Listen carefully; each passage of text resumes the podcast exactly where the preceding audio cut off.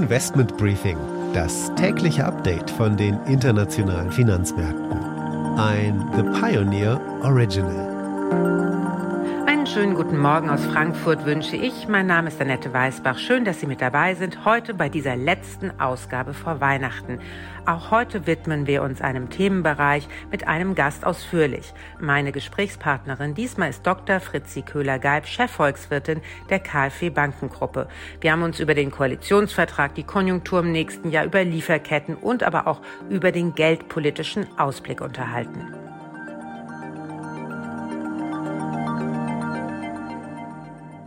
Ja, vielen Dank, dass Sie sich Zeit nehmen. Schauen wir mal auf die wirtschaftliche Situation. Momentan ist es ja sehr schwierig, gerade im puncto Lieferkettenengpässe. Wie sieht denn die Welt in 2022 aus? Ja, vielen Dank für die Gelegenheit zu diesem Gespräch. Das freut mich sehr. Mit Blick auf die wirtschaftliche Entwicklung im nächsten Jahr gehen wir von einer deutlichen Erholung aus in unserem Basisszenario momentan. Das haben Sie ja eben erwähnt sind die Unternehmen schon stark betroffen durch die Lieferengpässe. Wir haben im verarbeitenden Gewerbe äh, drei Viertel der Unternehmen, die betroffen sind und nach einer leichten Erholung im Bau ist es da immer noch jedes dritte Unternehmen. Und wir haben so Echtzeitbefragungen gemacht bei mittelständischen Unternehmen. Die gehen zu einem Großteil davon aus, dass diese Engpässe bis weit ins Jahr 2022 hineinreichen. Wenn die sich aber auf lösen und auch Energiepreise nach dem Winter dann langsam hoffentlich wieder fallen, dann gehen wir schon von einem deutlichen Impuls für die Wirtschaft aus. Und deshalb gehen wir fürs Gesamtjahr von einem Wachstum von 4,4 Prozent aus für 2022. Lassen Sie uns kurz auf die Energiepreise schauen. Wir gehen jetzt gerade oder sind mitten in der Winterperiode. Wie groß sind die denn ein Belastungsfaktor für Unternehmen?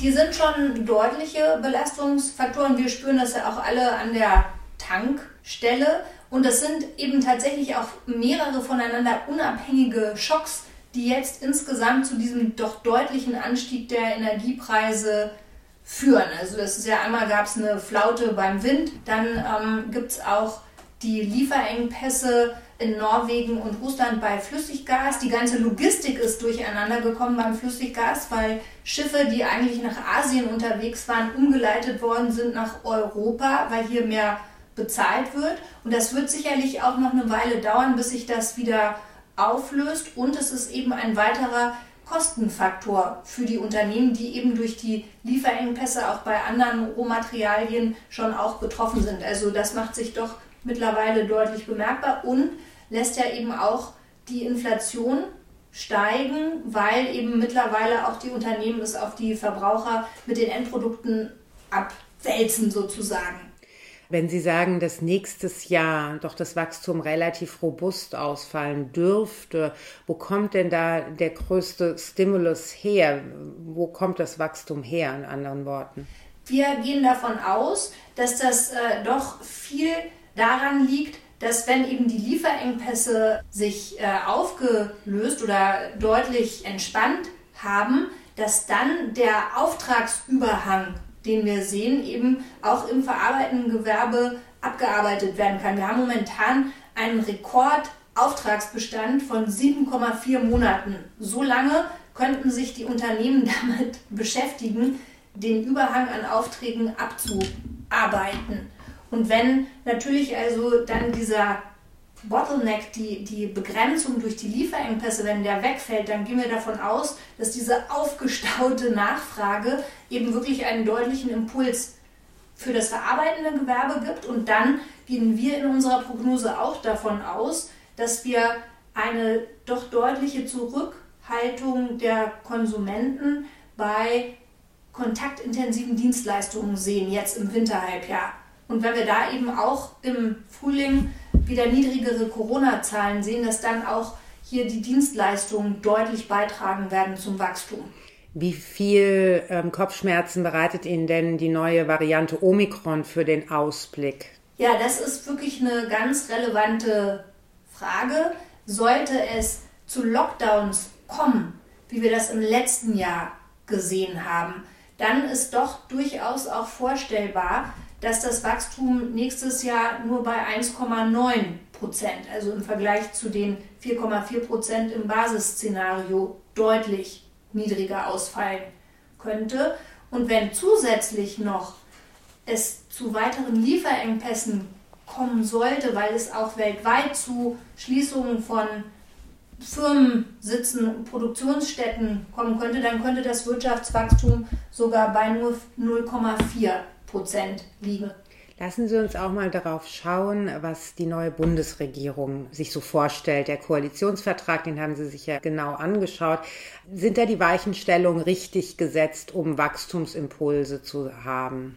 Ich bin ähm, schon sehr zuversichtlich, wenn ich mir den äh, Koalitionsvertrag angucke, dass da wirklich die großen Themen richtig gesetzt sind. Da wir das Thema Klimawandel und die Transformation zur Klimaneutralität, die wirklich einen ganz zentralen Platz einnimmt. Ich bin auch sehr zufrieden, dass das Thema Innovation und Digitalisierung so zentral platziert ist und dann eben auch Europa. Das sind aus meiner Perspektive wirklich drei ganz entscheidend wichtige Punkte, um Deutschland gut für die nächsten Jahre aufzustellen.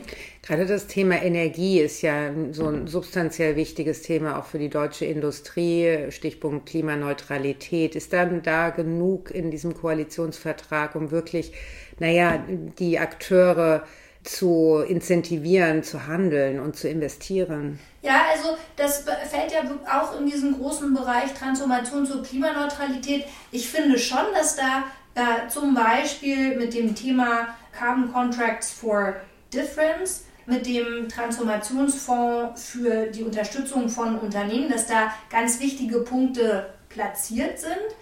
Bei solchen Themen kommt es am Ende dann schon auf die Umsetzung an.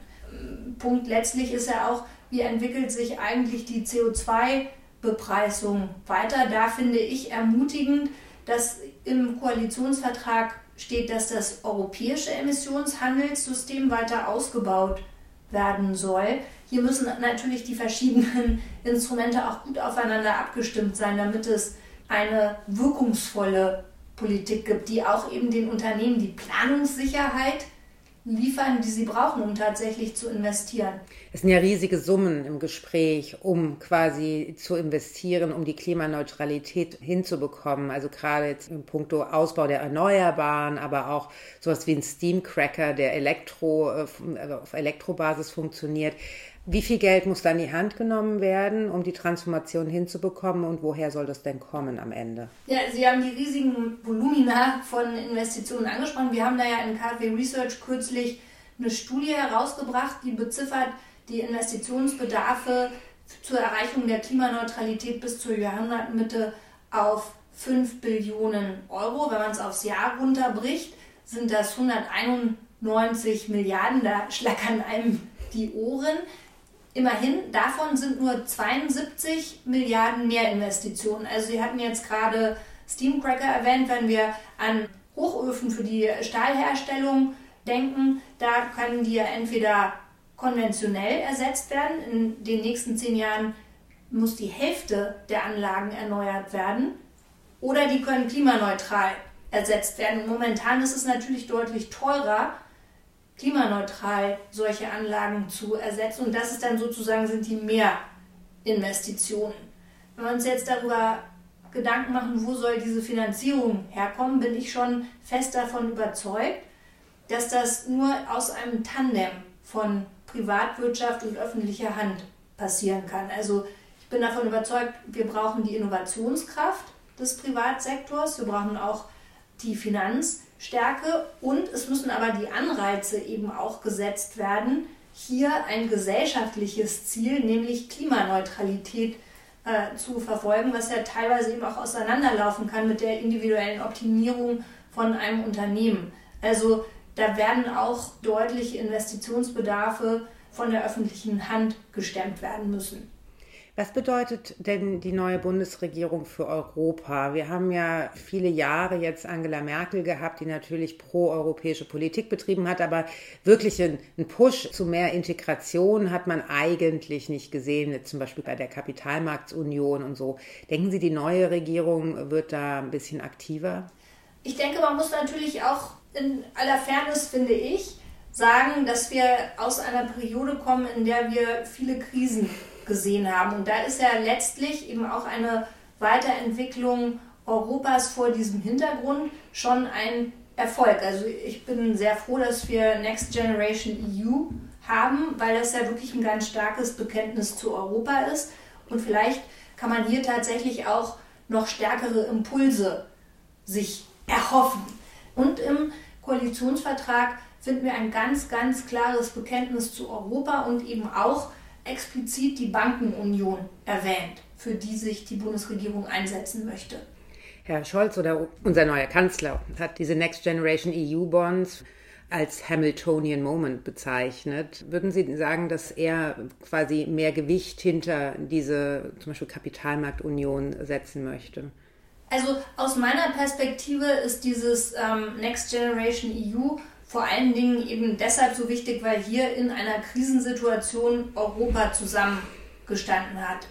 Um bei den ähm, Themen von Verschuldung weiterzukommen, glaube ich, muss man auch wirklich auf der Fiskalseite weiterkommen. Und da ist mein Eindruck, muss erstmal so ein gemeinsames Verständnis noch weiter vorangetrieben werden, was ein Staat für Bürger und Bürgerinnen in Europa leisten kann und soll. Es scheint ja auch so, dass unsere Welt sich zusehends polarisiert. Also die USA versus China und, und, Europa mittendrin, aber es ist kein richtig starkes Europa. So wie wichtig ist das denn jetzt, wenn wir uns die nächsten Jahre anschauen, dass Europa sich im Grunde genommen verstärkt, um halt auch in diesem Kräfteverhältnis eine Rolle zu spielen? Ja, das ist ein ganz wesentlicher Punkt und es ist ja wirklich ein sehr schwieriges strategisches, geopolitisches Umfeld.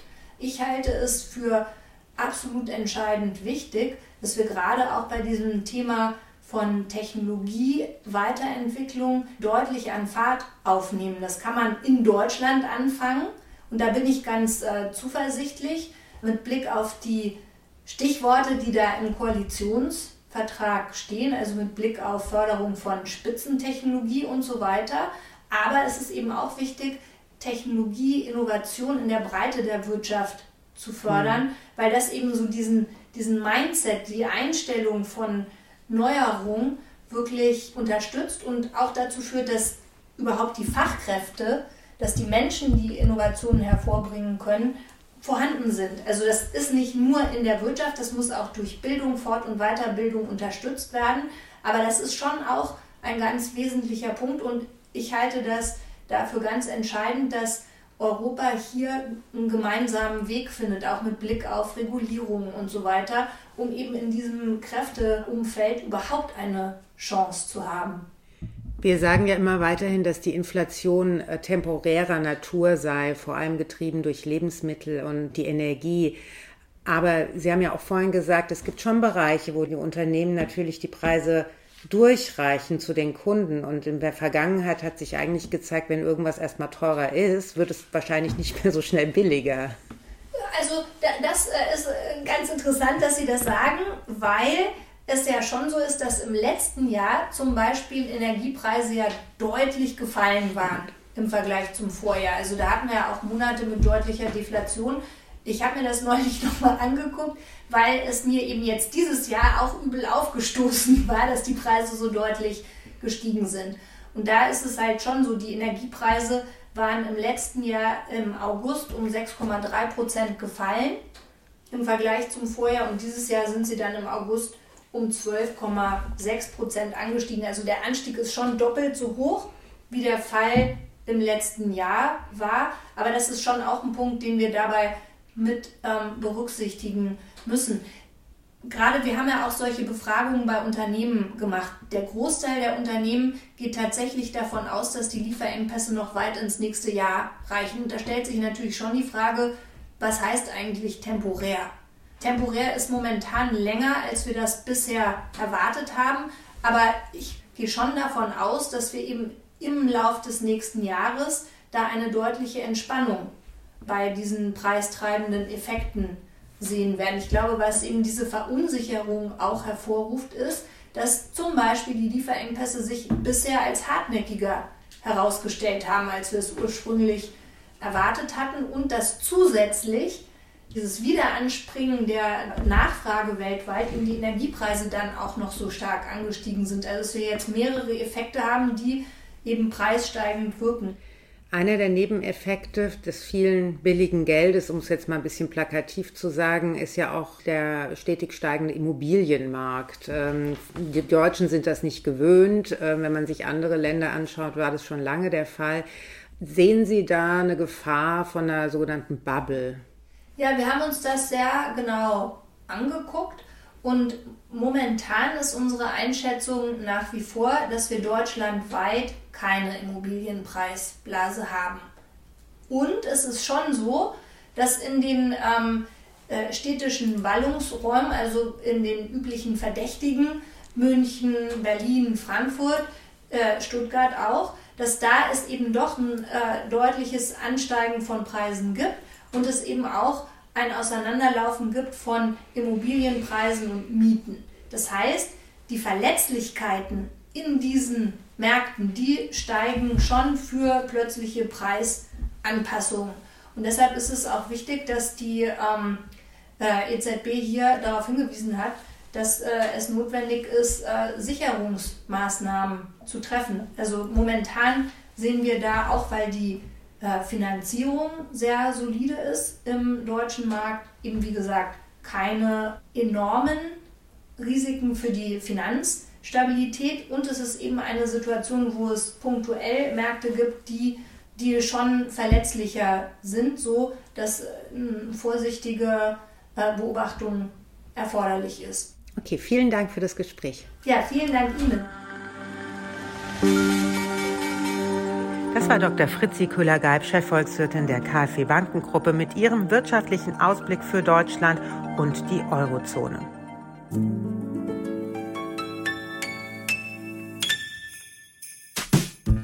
Damit war es das schon wieder für heute und damit gehen wir auch in eine kleine Pause. Ich wünsche Ihnen allen also erst einmal schöne Weihnachtstage und natürlich dann auch einen guten Rutsch ins neue Jahr. Vielen Dank für Ihre Treue und ich hoffe natürlich, dass Sie auch im neuen Jahr wieder zuhören.